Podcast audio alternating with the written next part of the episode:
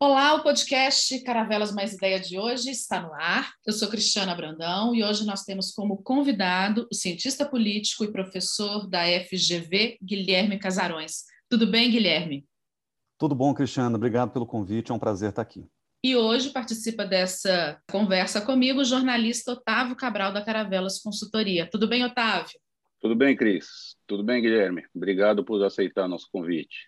Guilherme, 20 anos depois do, do atentado das Torres Gêmeas, que foi um marco nas relações internacionais, é, os Estados Unidos saíram do Afeganistão de um modo mais turbulento do que era imaginado, com a volta do Talibã, com a crise provocada no governo Biden.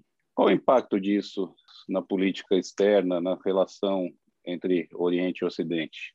Otávio, é, é um prazer estar contigo também. Obrigado pelo convite. É, é, complicado, eu fico, eu fico me lembrando daquela frase de um poeta italiano, Lampedusa, que, que falava que tudo tem que mudar para que tudo fique como sempre esteve. Né?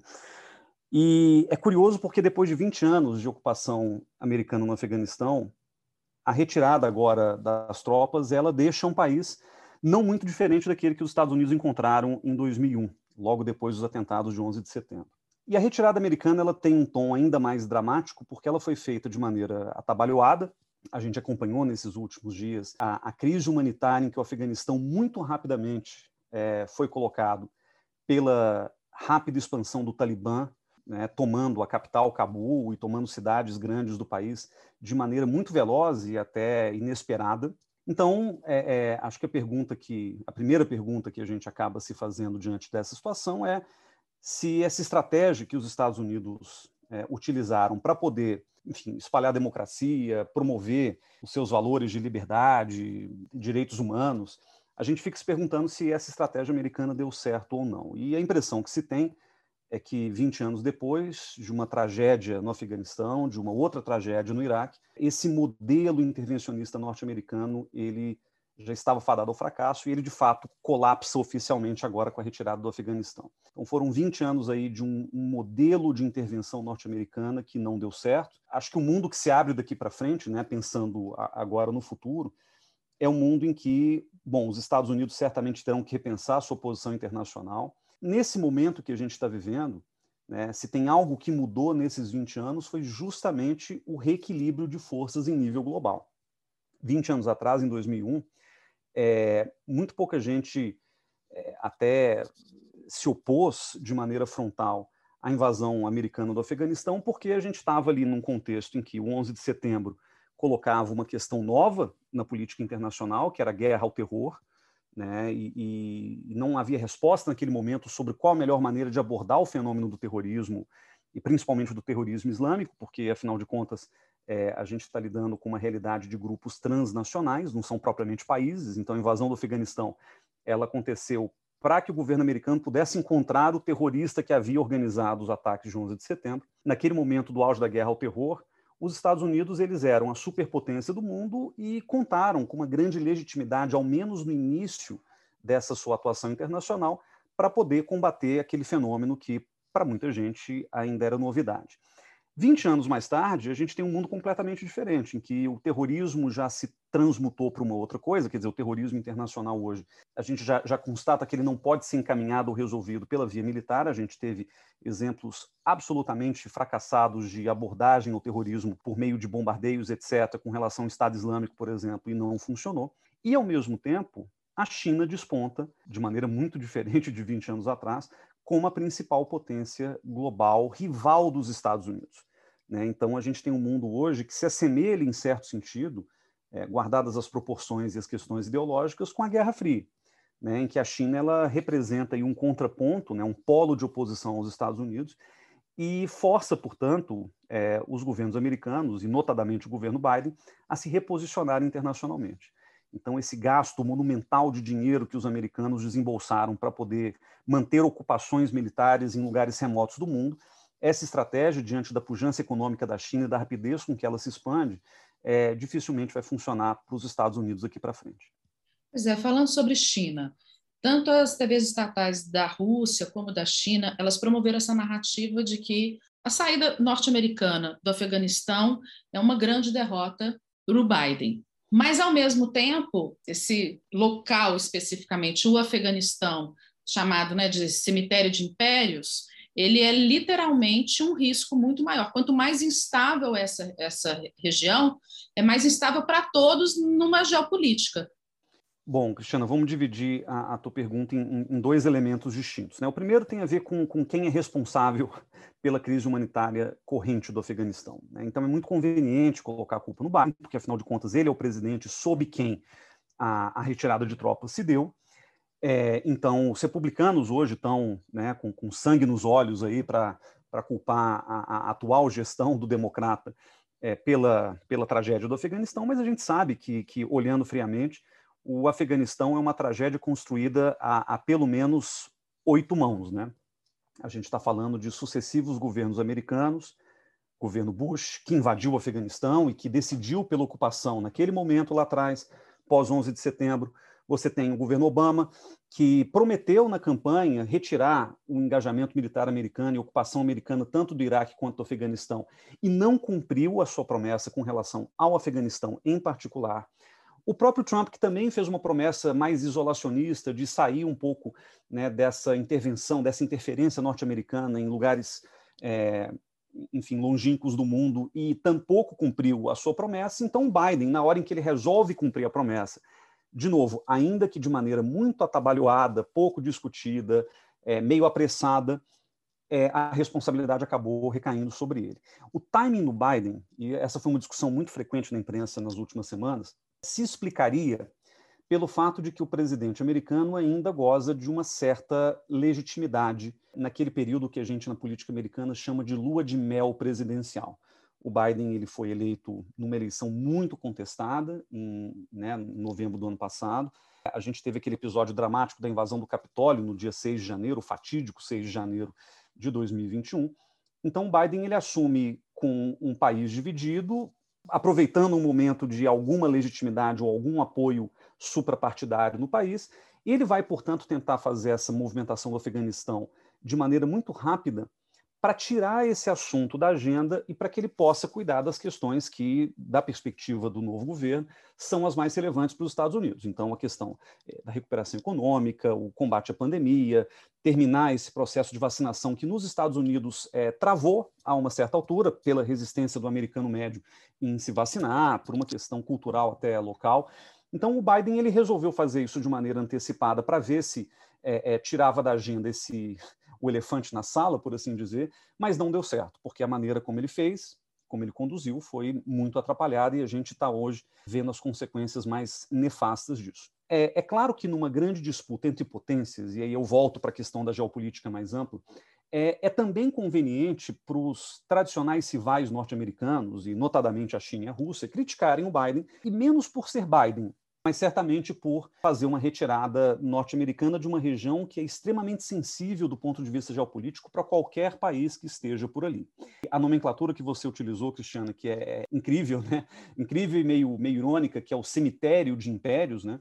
É, a gente se refere ao Afeganistão assim porque o Afeganistão ele tem é, duas particularidades. Primeiro, é, é um país que está na rota de passagem entre o Ocidente e o Oriente. É um país que estava ali no meio da rota da seda antiga da China.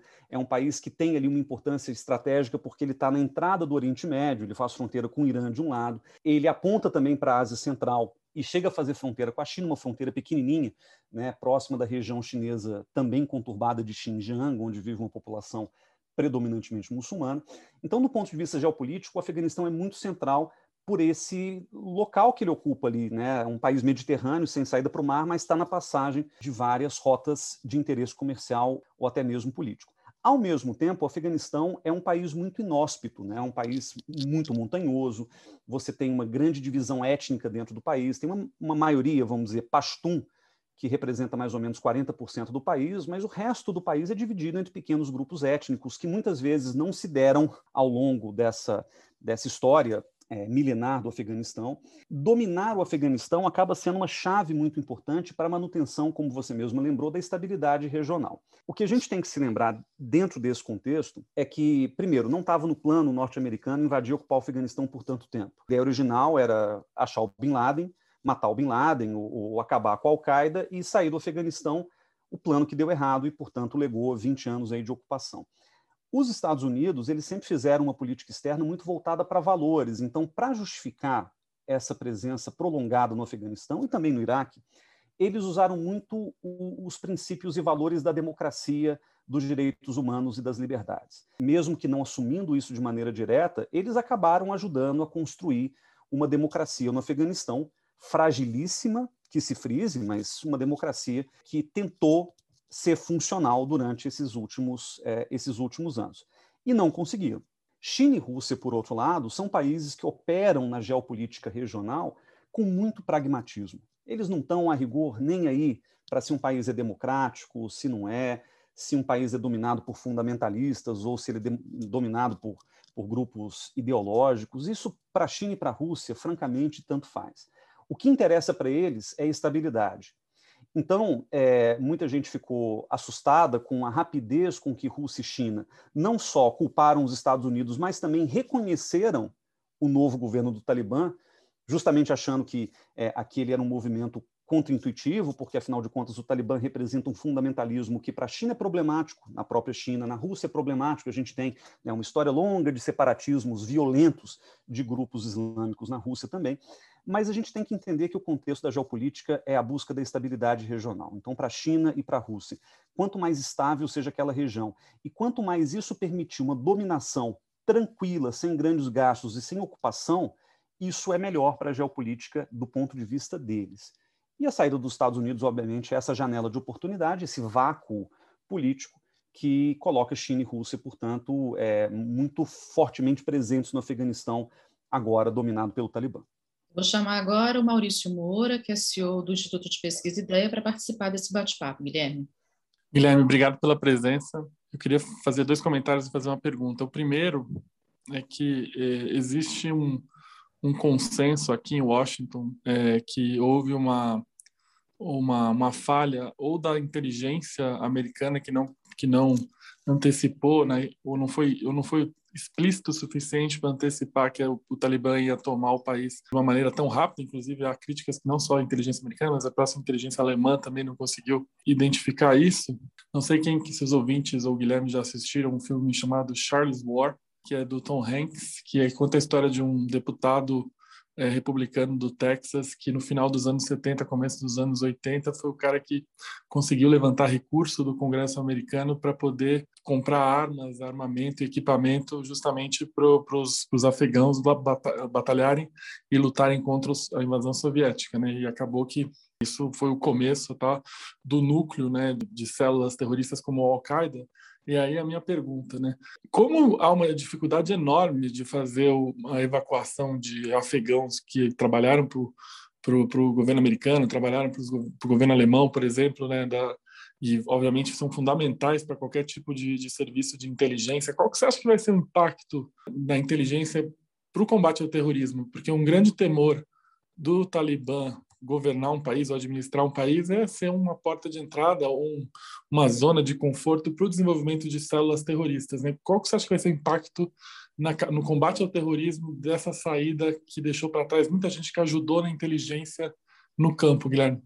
Maurício, é um prazer estar contigo. Tem uma historinha para contar sobre isso que é, que é a seguinte. Eu estava pesquisando a, a, respeito da política externa americana para o Brasil ali na virada dos anos 80 para os 90 e a CIA é, e o Departamento de Estado americanos abriram praticamente todos os seus arquivos já dessa época, né? arquivos que seriam é, secret ou top secret, né? de, de, de é, circulação restrita, com 30 ou 20 anos aí de, de segredo, eles foram abertos recentemente. E eu me deparei, é, a propósito da sua pergunta, com um relatório de inteligência da CIA de 1988, Lembrando que em 88 a gente estava a um ano da queda do Muro de Berlim, a gente estava a dois anos e meio do fim oficial da União Soviética, e esse relatório da CIA ele dizia com todas as letras, Maurício, que é, a União Soviética dominaria o mundo em cinco anos. Uma avaliação absolutamente é, risível e distorcida da realidade, é, não levando em conta coisas muito básicas sobre é, a derrocada econômica da União Soviética já naquele momento. A gente estava exatamente na retirada soviética do Afeganistão, 88 para 89. Eu fiquei meio chocado, por um lado, quando eu vi esse relatório americano, porque é, eu não pensei que a inteligência americana pudesse ser tão míope na, na sua avaliação de uma conjuntura que, de novo, olhando em retrospectiva, parecia muito óbvia e escancarada nos livros de história. A gente conhece um pouco dessa história. Então, eu estou dando essa ilustração para dizer para os ouvintes que a inteligência americana ela trabalha com muitas limitações, limitações que a gente chama até na literatura de relações internacionais de vieses cognitivos, ou seja, é, a inteligência americana ela vai se basear muito numa avaliação da, da situação a partir de parâmetros tipicamente ocidentais. É, então, eu não descarto, por exemplo, Maurício, a possibilidade dos Estados Unidos terem superestimado o seu papel como construtores de instituições fortes no Afeganistão e superestimado, portanto, o poder, a força do exército afegão no combate ao Talibã. Eu acho que a gente tem que entender essa retirada estratégica do governo americano de maneira mais nuançada. A gente não pode esquecer, por exemplo, de que é, um ano antes da retirada oficial é, do Afeganistão, o governo Trump, que ainda é, comandava os Estados Unidos, fez um acordo de paz com o Talibã em Doha, e nesse acordo de paz é, comprometeu-se a acelerar a retirada norte-americana do país em troca da pacificação com o regime do Talibã.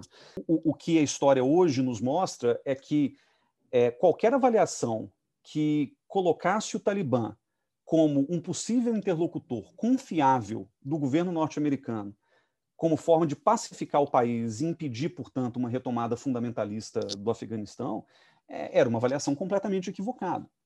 Então, não se trata só de um problema do Biden hoje, mas um problema que foi se, se construindo ao longo dos últimos dois anos e foi se agravando, sobretudo depois que os Estados Unidos meio que disseram para o Talibã: olha, a gente vai é, sair do país e a gente confia que vocês se comportarão de maneira adequada num contexto como esse. A inteligência ocidental, americana em especial, mas como você falou mesmo, alemã, é, elas têm uma visão das coisas que não levam em conta é, elementos históricos, elementos étnico-religiosos que é, sem os quais a gente não consegue entender a realidade do Afeganistão e, e, nem tampouco da maioria dos países da Ásia Central e do Oriente Médio. Aqueles países operam sob uma lógica ou, ou sob uma racionalidade muito diferente daquela que a gente tem no Ocidente, que é uma racionalidade é, de, de, maximização de, de benefícios, de, uma racionalidade secular em larga medida, né? o poder é concebido muito a partir dessa dimensão né, do poder militar e do poder econômico, mas existem questões aí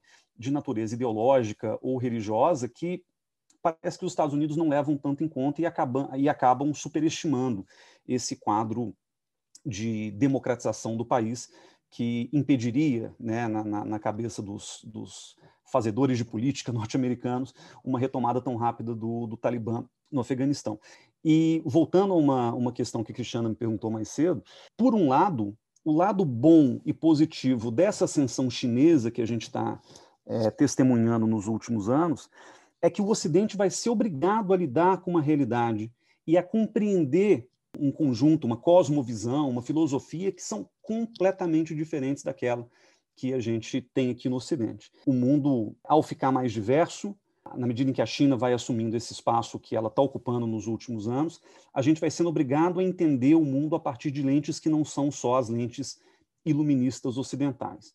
Eu, pessoalmente, acho que isso é uma coisa boa, como analista de relações internacionais, até para a gente deseuropeizar ou desocidentalizar a nossa visão das coisas, e eu acho que a inteligência dos países vai ter que saber lidar com isso daqui para frente. Mas, Guilherme, só para falar um ponto que você não tocou, como é que você vê o combate ao terrorismo agora com o Talibã no poder? Você acha que a gente vai ter esse cenário que a gente teve no pré-11 de setembro, onde, onde o Afeganistão acabou sendo um berço aí de, das células do Al-Qaeda? Como é que você vê agora, uh, como é que o mundo vai combater possíveis uh, grupos terroristas num país que vai ter bastante turbulência institucional como o Afeganistão daqui em diante? Maurício, do ponto de vista religioso, o mundo está mais radicalizado hoje do que estava 20 anos atrás. Então, eu não diria que o Afeganistão é o único lugar que, que, possibilitará a ascensão de grupos fundamentalistas e potencialmente terroristas. A Arábia Saudita, a Turquia, o Catar, muitas regiões do Oriente Médio hoje estão passando por uma virada, o Irã, claro, estão passando por uma virada é, radical religiosa que tem feito parte da própria geopolítica daquela região macro, né, o Afeganistão aí incluído. Eu, eu acho que o Afeganistão ele não, não sai muito do padrão daquilo que a gente já está vendo em outros lugares. É, obviamente, ele pode se tornar um berço de, de grupos terroristas, mas é, a julgar pelos atentados recentes no aeroporto de Cabul, talvez o que a gente comece a ver são brigas internas entre grupos terroristas que querem assumir a, a primazia do controle do país. Então, o tal do ISIS-K, né, que é um braço do Estado Islâmico que se infiltrou no Afeganistão, ele não está trabalhando lado a lado com o Talibã, ele está jogando contra o Talibã nesse momento. Então, claro que o objetivo maior de ambos, é, Talibã e ISIS-K, é enfraquecer os Estados Unidos, mas há também uma disputa interna de poder, e essa disputa aconteceu no Iraque, no norte da África, na Líbia, no Iêmen. Você não tem o mesmo cenário que a gente tinha em 2001 de um grande grupo terrorista que conseguiu surpreender o Ocidente com um tipo de atentado terrorista, um tipo de modus operandi que a gente não conhecia até então. Hoje, com essas coisas um pouco mais previsíveis e com é, essa metodologia mais é, disseminada, é, acho que o controle fica mais fácil e essas brigas internas talvez possam dificultar a primazia de um determinado grupo é, na ameaça, por exemplo, que representam ao Ocidente. Acho que esses grupos acabam sendo, nesse momento, ameaças muito mais a eles mesmos, né, cada um brigando com o outro, do que propriamente, é, sei lá, serem capazes de organizar um grande atentado terrorista como aquele que a gente viu no 11 de setembro. Guilherme, vamos trazer a conversa um pouco aqui para o Brasil. O governo Bolsonaro tem sido fortemente criticado por sua conduta na pandemia, seus ataques à democracia, qual o prejuízo que esses quatro anos de governo Bolsonaro, pelo menos, podem trazer para o Brasil? Otávio, eu escrevi na, na Folha, na semana passada, um artigo comparando o bolsonarismo e o Talibã. Foi um artigo muito polêmico, muita gente criticou, achou que a comparação não era exatamente é, cabível. Eu quero narrar um pouco do meu argumento para que vocês entendam minha posição com relação a isso. O bolsonarismo ele pode ser entendido de várias formas. Inclusive, muita gente, quando Bolsonaro foi eleito, falava de um, de um regresso de uma espécie de governo militar no Brasil, de militarização do país. E, em parte, a gente está vendo isso de fato. Né? A gente está vendo um retrocesso democrático no sentido de ocupação militar de cargos civis de maneira completamente descontrolada. Né? Essa é a realidade que, que se apresenta hoje. Só que, ao mesmo tempo, é, eu acho que o, o, sentido profundo do bolsonarismo é um sentido caracteristicamente religioso. Eu, eu, eu costumo chamar isso de nacionalismo cristão. E o que é o nacionalismo cristão? É uma tentativa de reconstruir a identidade brasileira a partir de um critério de fé e não de um critério, vamos dizer, mais aberto e plural de nação a gente falava sempre, desde Gilberto Freire, Sérgio Buarque de Holanda, de um Brasil miscigenado, de um Brasil de todas as cores, de um Brasil sincrético, né, do ponto de vista religioso. E o que a gente vê no governo Bolsonaro é uma tentativa de reconstrução da própria identidade brasileira, pautando o ser brasileiro ao ser cristão. Esse movimento é comandado, ele é liderado por certos grupos evangélicos, conhecidos, poderosos, influentes, mas eu não acho que se trate meramente de uma retórica evangélica abraçada pelo presidente Bolsonaro, que ele próprio é, nem é, né? ele é católico, ainda que a esposa e alguns dos filhos sejam evangélicos. Mas eu acho que é uma coisa que vai além da mera denominação religiosa. É um nacionalismo cristão no sentido amplo. Só é brasileiro, e a gente lê isso nas entrelinhas do discurso bolsonarista quase sempre, só é brasileiro quem é cristão. Cristão num sentido conservador, num sentido tradicional, que acredite naquela tríade, né, que não coincidentemente era a tríade integralista do passado, Deus, pátria e família. O, o grande risco à democracia é, representado pelo bolsonarismo, além de uma óbvia militarização, de um certo desmonte do Estado que está acontecendo e se acelerando nesses últimos tempos, o grande legado de longo prazo é justamente a construção desse discurso, dessa narrativa nacionalista religiosa. E por que, que eu acho ela problemática, porque ela em si é uma forma de supremacismo. Quando eu comparo com o Talibã, eu não estou, obviamente, comparando modus operandi, a brutalidade, não tem nada a ver uma coisa com a outra, até porque Brasil e Afeganistão é, têm trajetórias históricas muito diferentes.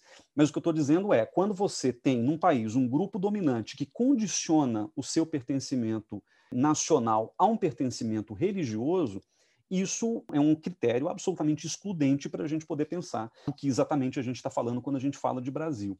Há pequenos episódios, eles não são dominantes ainda, de violência religiosa no Brasil. A gente vê, por exemplo, destruição de terreiros é, de Umbanda, a gente vê uma militarização de grupos evangélicos que se afiliaram ao crime organizado, no Rio de Janeiro principalmente. Pode ser que esse nacionalismo religioso seja o legado de mais longo prazo que possa minar ou enfraquecer a democracia brasileira.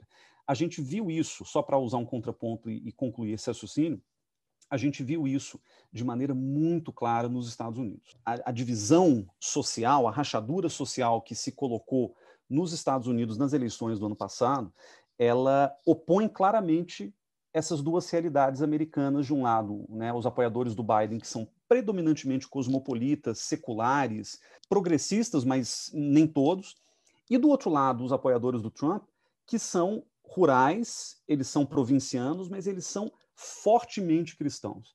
E essa América cristã nacionalista profunda, né, essa América que tem um fuzil numa mão e a Bíblia na outra mão, foi ela responsável pelas acusações de fraude eleitoral, pela invasão do Capitólio no dia 6. O Trump ele não é exatamente um modelo de cristão, tampouco é o Bolsonaro, mas esses caras permitiram, ambos, né, que esse movimento nacionalista religioso ganhasse muita projeção e se tornasse uma, uma ideologia política dominante no país. E eu realmente temo que isso aconteça no Brasil, e eu acho que esse vai ser o grande legado que o bolsonarismo é capaz de deixar, mesmo depois do Bolsonaro. Guilherme, você é um dos coordenadores do Observatório da Extrema-Direita, é, onde vocês monitoram, fazem análise sobre movimentos, partidos e lideranças de extrema-direita. Eu queria que você falasse para a gente o que, que você tem encontrado no seu monitoramento a respeito do 7 de setembro, que vai acontecer semana que vem no Brasil. O Observatório é um, é um, trabalho que a gente faz já há algum tempo, pessoas curiosas e, e, interessadas nesse fenômeno, né, que veio se construindo no Brasil de maneira muito veloz nos últimos anos, mas a gente olha para o mundo também, né, e, e olhar para o mundo é interessante porque dá uma perspectiva sobre o que está acontecendo no Brasil quando eu falo de invasão do Capitólio, por exemplo, é porque os Estados Unidos já estão num grau de avanço desses movimentos de extrema-direita, nacionalistas religiosos, que representaram concretamente uma ameaça física à democracia né, lá no, no, no 6 de janeiro, e a gente pode ter coisas parecidas acontecendo aqui no Brasil, haja vista a própria retórica que os grupos bolsonaristas têm construído aí para o 7 de setembro. É, o 7 de setembro ele não é um movimento único, ele tende a agregar apoiadores do presidente Bolsonaro, mas que vêm de, de perfis muito diferentes, têm agendas secundárias muito distintas. É, então, a gente tem um movimento que provavelmente contará com um apoio muito grande dos caminhoneiros, muito grande de grupos evangélicos, inclusive com lideranças abertamente defendendo é, a ida às manifestações. É, a gente vai ter grupos ruralistas, né, principalmente nesse momento em que está sendo discutido o marco temporal indígena, está sendo discutida a questão dos garimpos. Eu acho que muitos é, é membros do agro, principalmente de um agro mais predatório, né, que não é o agro moderno, tecnológico que a gente conhece, eles vão estar ali apoiando. O que mais me chama atenção e me preocupa é a mobilização das forças de segurança também para a manifestação do dia 7. Então, além de ser um, um, grupo muito amplo, né, que potencialmente vai fazer um barulho grande, vai trazer muita gente para a rua, o fato de a gente ter uma adesão muito grande de PMs em particular para a manifestação isso nos coloca algumas questões. Né? Primeiro, a, a questão sobre a estabilidade é, é, política de um movimento como esse, na medida em que você tem forças de segurança que deveriam estar desempenhando um papel de proteção do cidadão, é, assumindo o seu lado militante em defesa do presidente e contra os próprios governadores de estado, que a rigor são os comandantes da PM. Então, esse movimento ele tem aí um componente é, potencialmente explosivo para o qual a gente vai ter que é, dar atenção redobrada aí no dia 7 é difícil estimar o que pode acontecer daí para frente. Assim, com base no que a gente conhece da extrema-direita global, há uma tendência à violência. Né? Os movimentos de extrema-direita eles jogam o jogo da democracia até o momento em que é conveniente, mas eles não se furtam de usar a violência em momentos específicos em defesa das suas pautas. Pode acontecer uma invasão ao STF no, no, no dia 7? Eu acho que sim, eu temo que sim. Pode acontecer algum tipo de violência é, na rua, né, de manifestantes contra manifestantes ou contra pessoas que estejam ali defendendo outros pontos de vista? Eu acho que sim. E no fim das contas, também julgando pela experiência internacional, é possível imaginar que ao Bolsonaro interesse um certo nível de violência.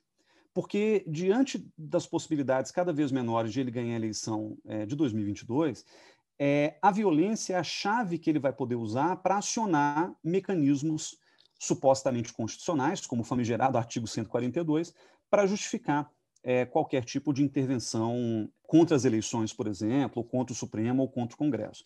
Então, a gente tem que também tomar muito cuidado, porque uma escalada de violência no dia 7 é a, a receita perfeita para o Bolsonaro justificar uma tentativa eventual de tomada de poder. E, de novo, há experiências internacionais mostrando que isso é possível, mesmo em democracias que a gente julgava consolidadas, como os Estados Unidos.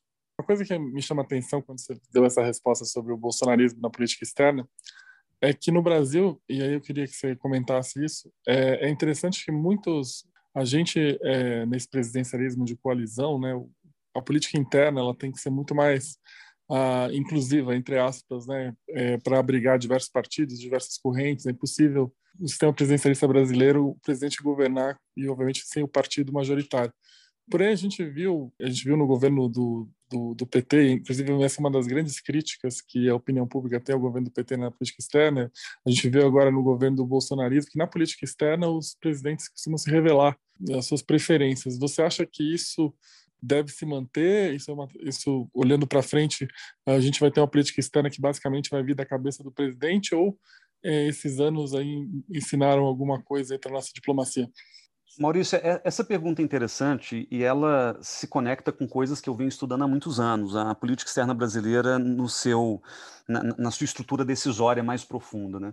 É, o Brasil é um caso muito diferente de outros casos é, de, de regimes presidencialistas, como, por exemplo, os Estados Unidos, porque no nosso caso, em particular, até a Constituição de 88, o presidente sempre foi distante sempre se manteve distante dos temas de política externa, outorgando ao Itamaraty né, o nosso Ministério de Relações Exteriores, a centralidade nesse processo decisório. Então, quem traçou as diretrizes, quem traçou as estratégias, quem definiu, ainda que de maneira solta, os objetivos maiores da política externa brasileira sempre foi o Itamaraty, em geral representado por um chanceler que quase sempre foi diplomata de carreira. Então, havia uma concentração de poder e de competência de formulação da política externa muito na mão do Ministério, da burocracia, da diplomacia é, profissional, e o presidente sempre teve um papel menor.